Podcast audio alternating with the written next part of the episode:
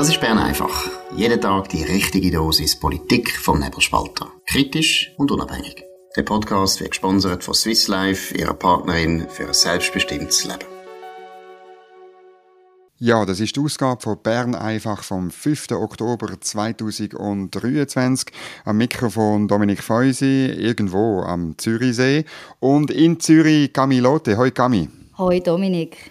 Ja, ähm, wir müssen heute noch etwas nachtragen oder aufgreifen, was gestern Abend gestern passiert ist im EU-Parlament und ähm, unser Redakteur Janik Güttinger hat auch darüber geschrieben. Es ist eine große Debatte über die Schweiz, über die Beziehungen von der EU zur Schweiz, ein Bericht vom österreichischen ähm, Europaparlamentarier Lukas Mandl. Kurz vorweg, ich muss es äh, einfach der Transparenz halber eingestehen. Ich kenne den Lukas. Ähm, er hat in Innsbruck studiert vor ganz vielen Jahren, ähnlich wie ich auch. Und wir haben schon mal ein Bier getrunken zusammen. Und äh, er ist so ein bisschen, wie man halt in Österreich politische Karriere macht. Wenn du richtig einspurst, dann gehst du so Stegeli auf und er ist in, im EU-Parlament gelandet. Und der Bericht an sich finde ich nicht so wahnsinnig schlecht. Man merkt raus, dass der Lukas Mandel sich Mühe gibt und so. Aber man merkt halt auch, dass gewisse Sachen für die EU einfach nicht gehen. Und das finde ich halt, also das ist eh nichts anderes als ehrlich. Und das ist gestern auch in der Debatte klar geworden. Ja, sie sind ja, also die Debatte eben, man hat ja können lesen, es ist ja ganze 35 Minuten gegangen, die Debatte, und es waren ja anscheinend auch nicht so viele Leute herum, um zuzuhören. Aber im Endeffekt, wir haben den Bericht, vielleicht kann man wirklich sagen, es ist gar nicht so schlecht, dass ein Österreicher den Bericht geschrieben hat. Die verstehen uns vielleicht noch ein bisschen. Aber wir haben gestern auch schon bei Bern einfach haben leicht darüber geredet, aber es ist ja so, es ist eigentlich ganz klar, was die EU will. Sie wissen immer noch, dass der Europäische Gerichtshof, dass das natürlich das Thema ist, dass auch der Lohnschutz Thema ist. Man möchte mehr Kohäsionszahlungen für die armen EU-Regionen, im Energiesektor zusätzliche Abkommen und, und, und. Das ist ja tatsächlich nichts Neues, aber es steht schwarz auf weiß dafür. Genau, und es ist eigentlich mehr klar geworden, dass irgendwelche Konzessionen an die Schweiz sehr schwer haben werden oder auch unmöglich sind. Also, und, und, und darum sagt man dann, also der Tagesanzeiger, der Cheflobbyist vom äh, Tagi, ähm, äh, der schreibt, äh, das EU-Parlament fordere mehr Vertrauen. Und Vertrauen für was? Einfach ganz kurz, was man gefordert hat, eben, dass der Europäische Gerichtshof eine verbindliche Rolle mhm. spielt beim Auslegen der Beziehungen. Und da muss man wissen, der Gerichtshof von der Europäischen Union, das ist kein normales Gericht, sondern das hat einen ganz spezifischen Auftrag, äh, so zu urteilen, dass die sogenannte Ever Closer Union, also die immer enger werdende Union in Europa, Realität wird. Und dann hat man auch ganz konkret Sachen gefordert, also äh, die Schweiz müsse dann, falls es dann solche gäbe, EU-Sanktionen gegen China übernehmen, es äh, gäbe kein Wiederausfuhrverbot äh, von, äh, von Waffen, oder? Also im Zusammenhang mit Ukraine zum Beispiel. Dann müssen wir bei einer G7-Taskforce zur Aufspürung von russischen Geldern mitmachen und dann auch den Green Deal mhm. äh, übernehmen und so. Und das sind alles Forderungen, oder, die nichts mit dem direkten Binnenmarktzugang äh, zu tun haben. Oder? Ich meine, äh, die Befürworter ja. sagen ja immer, wir müssen so Normen übernehmen, damit eben die Normen gleich sind innerhalb von einem Markt. Das sind Spielregeln. Diese Sachen haben jetzt noch einmal klar deutsch und deutlich oder schwarz auf weiß, wie du vorher gesagt hast, zeigt, es geht um eine Anknüpfung, eine politisch-juristische Unterwerfung von der Schweiz. Und das hat für uns normale Schweizerinnen und Schweizer äh, bedeutet, dass wir weniger Mitbestimmung haben. Ja, und es, man, man, hat auch, wenn man die Debatte verfolgt hat, also ja, die 35 Minuten, ist doch noch spannend gewesen, dass natürlich auch das Thema Erasmus und Horizon wieder auf den Tisch kam, was ja auch grundsätzlich ja nichts mit dem Rahmenabkommen zu tun hat, im, genau. im, im rechtlichen Sinn. Dort war aber spannend, gewesen, es haben sich mehrere Parlamentarier haben sich dort geäussert, dass man eben die Schweiz nicht mehr als Drittstaat behandeln sondern eben die Zusammenarbeit der Hochschulen mit den Schweizer Hochschulen sei wichtig, auch wie auch für Europa natürlich darunter leiden, dass die Studenten nicht in die Schweiz können. Und das ist irgendwie etwas, was doch ein bisschen durchgedrückt hat, dass man merkt, neben dem, was man allem fordert von der Schweiz, dass man doch irgendwie sagt, hey, in dem Punkt könnten wir uns vorstellen, da der Schweiz wieder entgegenkommen, sie wieder assoziieren. Das habe ich spannend gefunden, dass das trotz all diesen anderen grossen Themen auf den Tisch ist, dass man sagt, da möchten wir wieder einen Schritt auf die Schweiz zu machen. Ist ja klar, weil ihre Universitäten sind schlicht und einfach Schrott. Das zeigt sich, ich kenne kein einziges Ranking, wo irgendeine von diesen berühmten alten Universitäten in, in, in Europa irgendwie weit vorne sind. Weder Paris, noch Prag, noch irgendeine deutsche Universität und so weiter. Das ist alles Quatsch, was dort gemacht wird.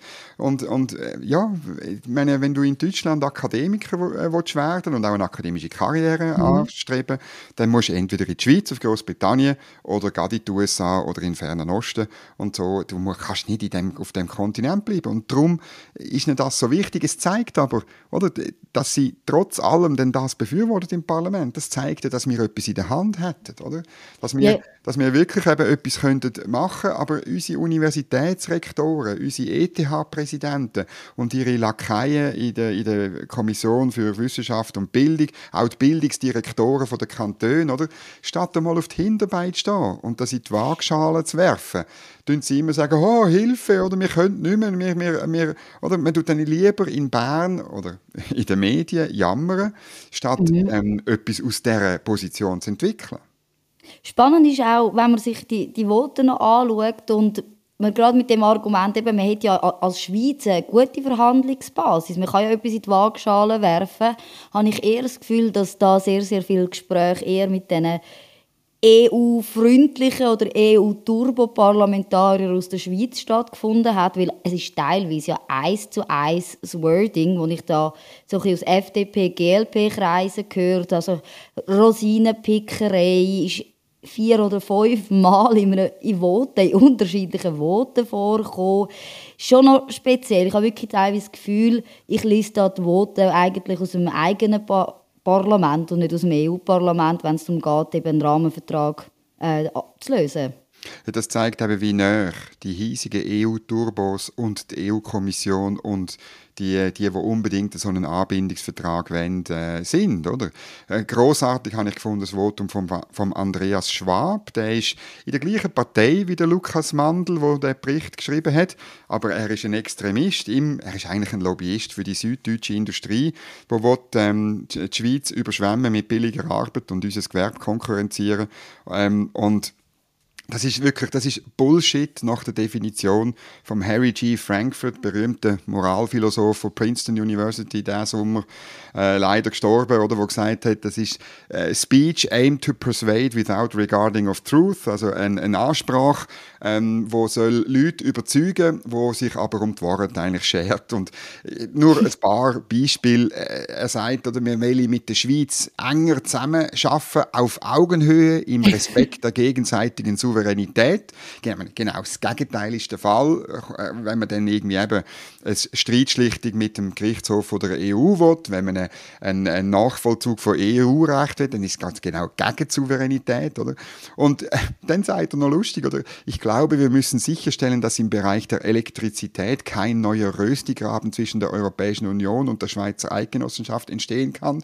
Ja, das ist mir klar, dass er das will, weil der Winter hat die Schweiz dreimal dem, genau im Gebiet, wo der Andreas Schwab herkommt, nämlich in Baden-Württemberg, ähm, man, man, muss ja sagen, sie haben wirklich die Stromversorgung gerettet. Oder? Die Schweiz hat in einem Notfall Strom geliefert ab unseren schönen, tollen Atom- und Wasserkraftwerken haben wir übergedruckt, unseren, unseren Strom, sonst wären die jetzt Boden. Und ich meine, das ist großartig.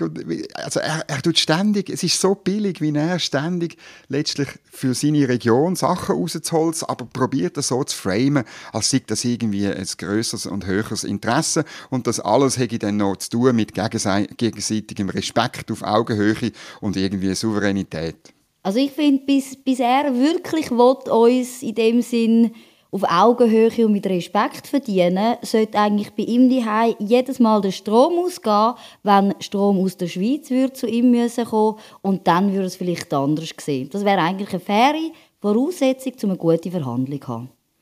Ja, und noch ein letzter Punkt, er hat es auch noch auf unser Geld abgesehen, oder? Also Natürlich. Er will einen größeren Schweizer Beitrag zur Kohäsion, wo ja eigentlich vom Konzept her der Binnenmarkt selber sollte herstellen. Es ist ja an sich die Idee, mhm. wo man ursprünglich hatte in der Luxemburger Erklärung, das ist 1985 ist das gewesen, oder? Dass man so einen Binnenmarkt macht, wo dann alle eben den Aufstieg schaffen. Und das ist einfach, weil die EU so ein furchtbarer Regulierungsraum ist und gegen uns im Übrigen komplett abgeschottet ist, ist das nicht stand gekommen, dass jeder, jeder Volkswirtschaftler kann das erklären, warum, oder? Aber dann sagt er, wir müssen eben mehr zahlen. Im Vergleich zu den EWR-Staaten ist der Schweizer Beitrag nach wie vor einfach zu gering. Zumal die Schweiz wirtschaftlich und politisch stark von der Stabilität im Umfeld der Europäischen Union profitiert. Oder?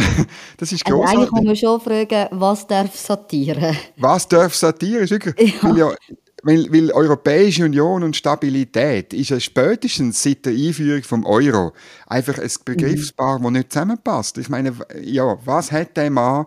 Wahrscheinlich, er kommt ja nicht weit von Basel. Er muss irgendwelche Sachen reingeworfen haben, die man in Basel produziert hat. oh Gott, oh Gott, der Arme. Wir stellen ihm den Strom ab und dann will er noch mehr Geld für Kohäsion. Aber ja, wahrscheinlich für Baden-Württemberg. Also Kohäsion in Baden-Württemberg.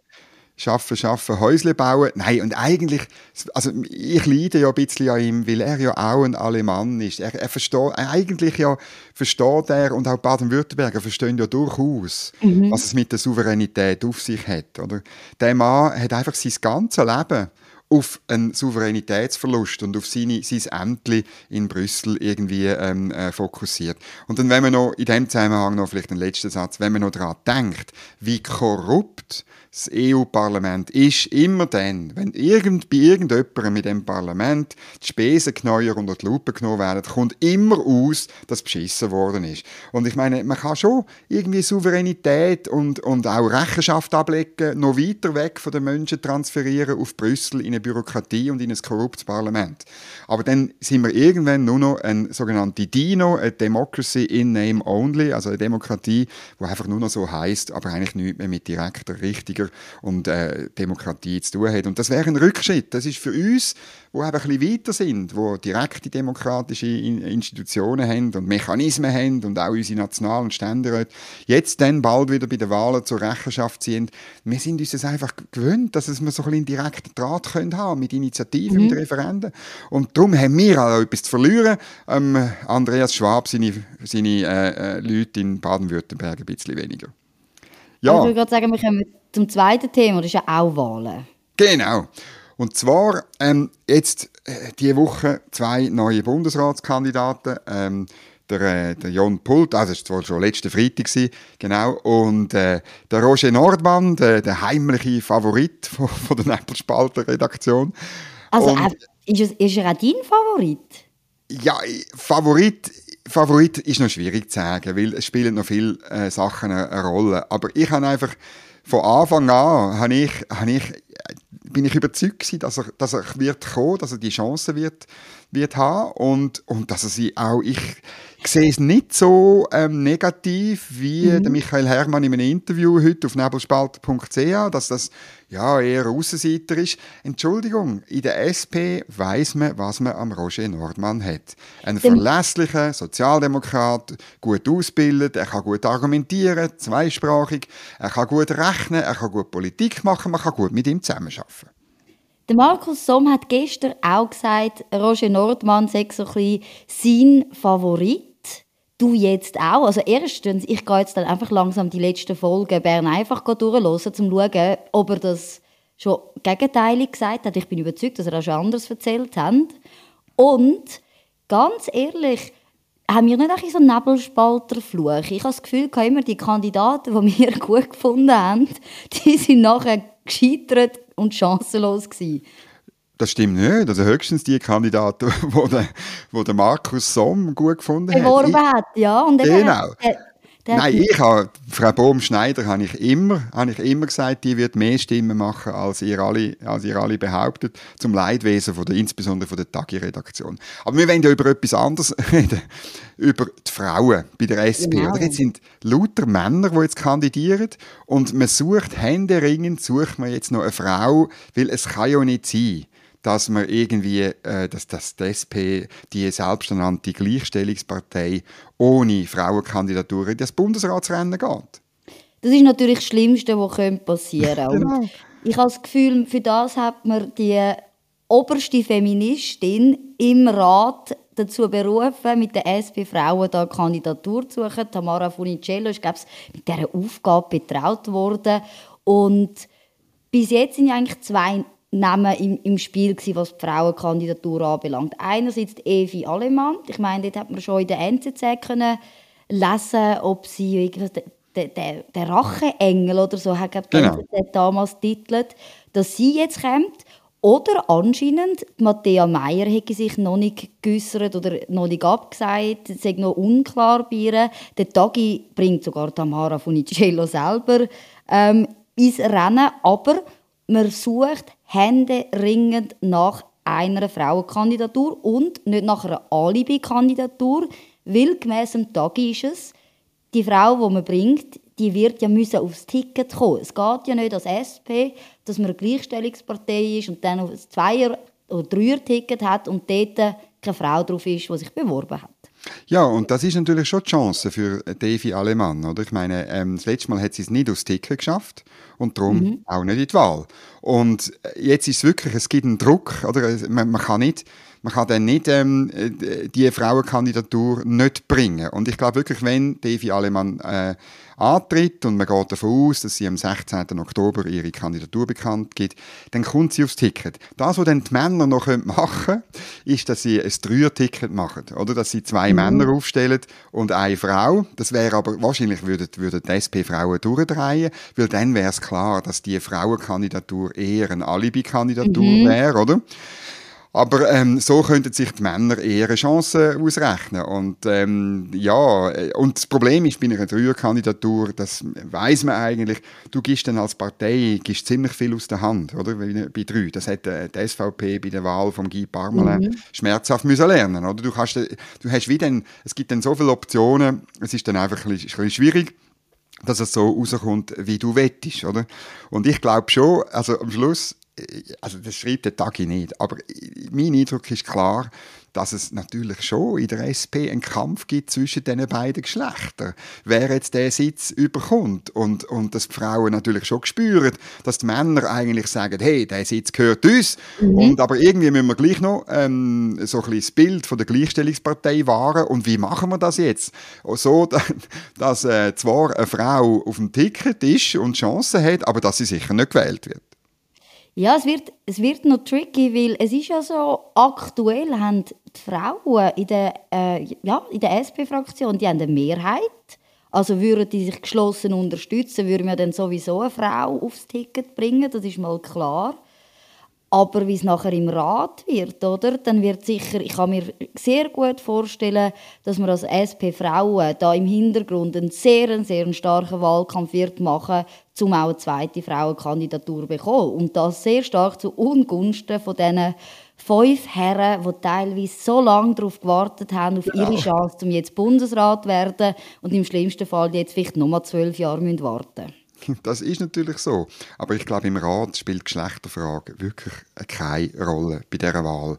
Und das ist ja das Dilemma. Also das ist auch das, was sich Devi Alemann sehr gut muss überlegen Wenn sie wirklich kann überzeugen das heißt immer, sie werde ähm, von, von den Bürgerlichen geschätzt. Ähm, ja, da habe ich auch schon anders gehört, ehrlich gesagt. Als Regierungsrätin in Bern ist sie unauffällig. Das kann man positiv und negativ werten. Mhm. Ähm, sie ist auch, es gibt auch Leute, die sagen, sie sei, sie sei eher ähm, überfordert, von der Verwaltung gesteuert. Das muss sich die SP schon überlegen. Wenn sie dann zwei schwache Bundesrätinnen hat und sie mhm. hat aber können einen Roger Nordmann oder, jetzt müssen wir den Namen auch noch bringen, Cedric Wermuth mhm. im Bundesrat haben, wo, wo natürlich ganz andere Kaliber sind, ähm, da muss man schon sich fragen, tut man denn die ganze Geschlechterjuhe und das, das Gleichstellungsparteizeug, ist denn das wichtiger als äh, zwei starke Regierungsvertreter? Und da glaube ich, da kommen am Schluss sogar die SP-Frauen drauf, dass das nicht so gescheit ist.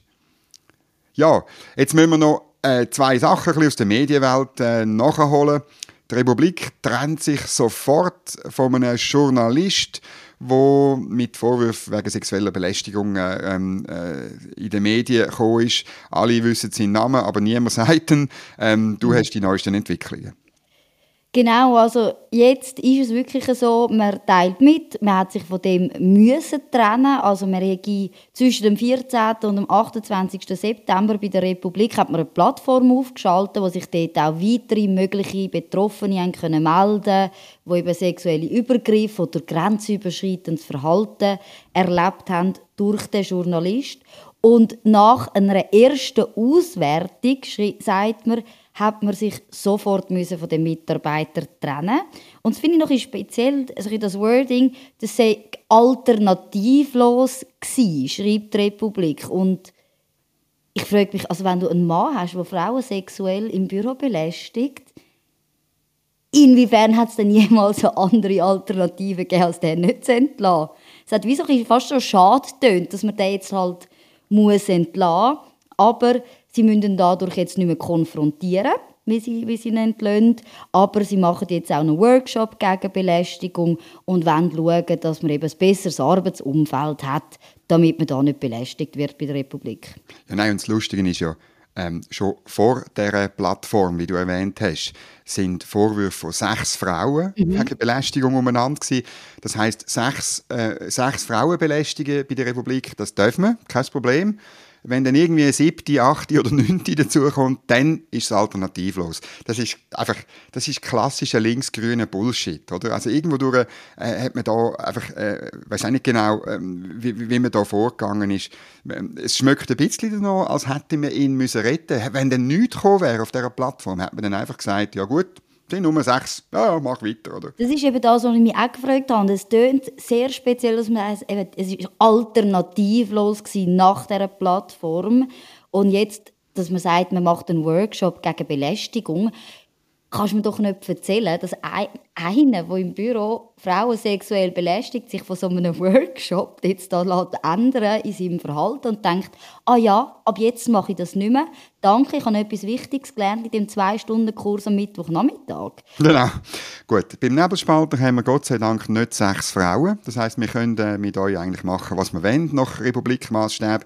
Nein, es ist... Äh, wir, ja, schalten, wir, wir, schalten dafür dann auch eine Plattform auf für genau. Beschwerden gegen euch. Die haben wir ja schon, das sind Nebelspalterinnen. Das ist Stimmt, wir können den Podcast uns beschweren. Das ist genau, genau.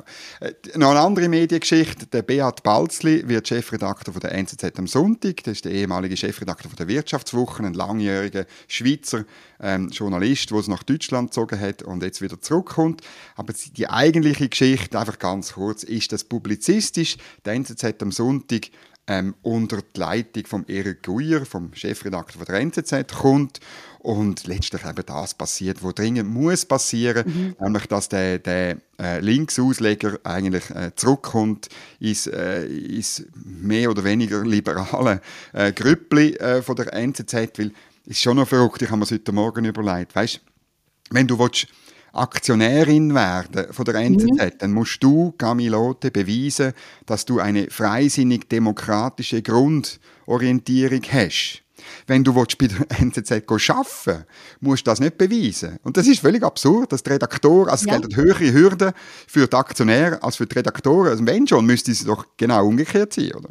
Eigentlich müsste es, müsste es umgekehrt sein, aber Vielleicht haben sie es ja jetzt gemerkt, dass ihr Kurs ja, vielleicht ein bisschen der falsch war in den letzten Jahren, kann man so sagen. Aber ich bin gespannt, was jetzt, was jetzt daraus wird und ob sich da auch etwas an den Zahlen wird ändern, ob man da wirklich auch vielleicht mehr Erfolg hat. Ja, und ob am Sonntag wieder mal eine Geschichte kommt, wo man wo so gut ist, dass wir sie unbedingt müssen, ähm, aufnehmen am Montag und, und so weiter. Wir wünschen auf jeden Fall den Kollegen denen an der Falkenstraße ähm, alles, alles Gute. Ja, und jetzt noch zu unserem Lieblingsgrünen. Das ist der Dominik Waser, he slash him. Was hat er gemacht? Ja, es ist ja Wahlkampf und die Leute werden ja, also sagen wir Kandidaten, die, die verlieren dann ein bisschen den Kopf, wenn es um der Erstellung von Wahlplakat oder Flyer geht. Und er wirbt jetzt mit dem Slogan für mehr Autohasser im Nationalrat. Also er will im Nationalrat gewählt werden, im Kanton Zürich, und sagt eben, wenn man ihn wählt, dann bekommt man einen richtigen Autohasser. Und ich habe immer gedacht, Hass sagt doch keine Meinung. Genau, es ist an sich pubertär. Ich sage immer, ich, ich hasse doch niemand. Das Leben ist viel schöner, wenn man gar niemanden hasst. Und die Grünen sind doch mal so ein bisschen hippie-mässig so äh, ähm, ähm, «Make love, not war» und so. Er ist lieber Krieg gegen Auto ist gut. Und ich finde einfach, man sollte ganz dringend so eine Liste machen mit den Grünen in Zürich. Immer wenn die eine Ambulanz äh, anläutet, dann fährt irgendein, irgendein Typ irgendwo in Wallisellen mit dem Lastenvelo ab, um den Dominik Waser zu holen und irgendwo hinzufahren. Also es ist einfach, es ist komplett pubertär, was er da rauslässt. Es ist pubertär, aber es ist ja nicht nur das. Wir haben auch den Flyer von der jungen Grünen aus Zürich in die Hand bekommen. Und die fordern ja zuerst mal netto null Ausstieg aus fossilen Energieträgern bis 2030.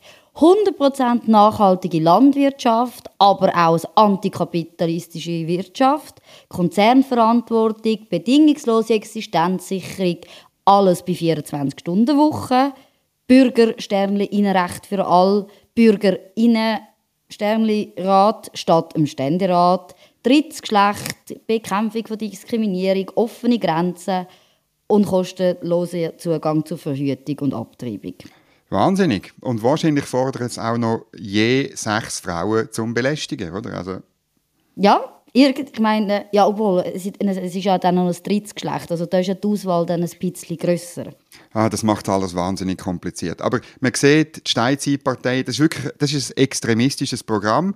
Und, und ich meine, die haben Junge eine Liste... Steinzeitpartei jetzt, oder? Genau, und die haben eine Listenverbindung mit den ähm, normalen oder auch Steinzeit-Grünen. Ähm, ähm, und ich meine, das ist wirklich ich meine, man, man tut alles aufkochen, was irgendeine Listenverbindung hat mit irgendetwas, wo ähm, ein, bisschen, ein bisschen extrem ist.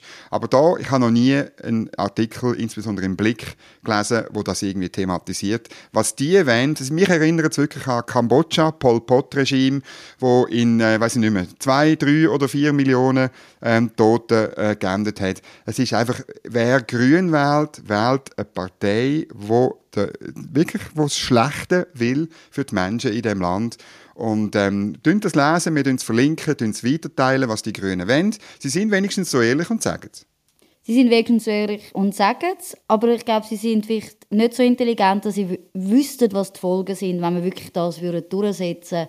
Weil ich traue ihnen ja schon noch zu, dass sie eigentlich das Beste fürs Land wollen, dass sie das wirklich wollen aus Überzeugung aber sie einfach nicht in der Lage sind zu realisieren, was die Folgen von diesen jetzt zwölf lässigen Vorträgen sind, die ich vorgelesen habe. Ja gut, eben, wenn, bei Pol Pot äh, meinen die wahrscheinlich, es sei eine neue Sorte Marihuana oder so. Oder?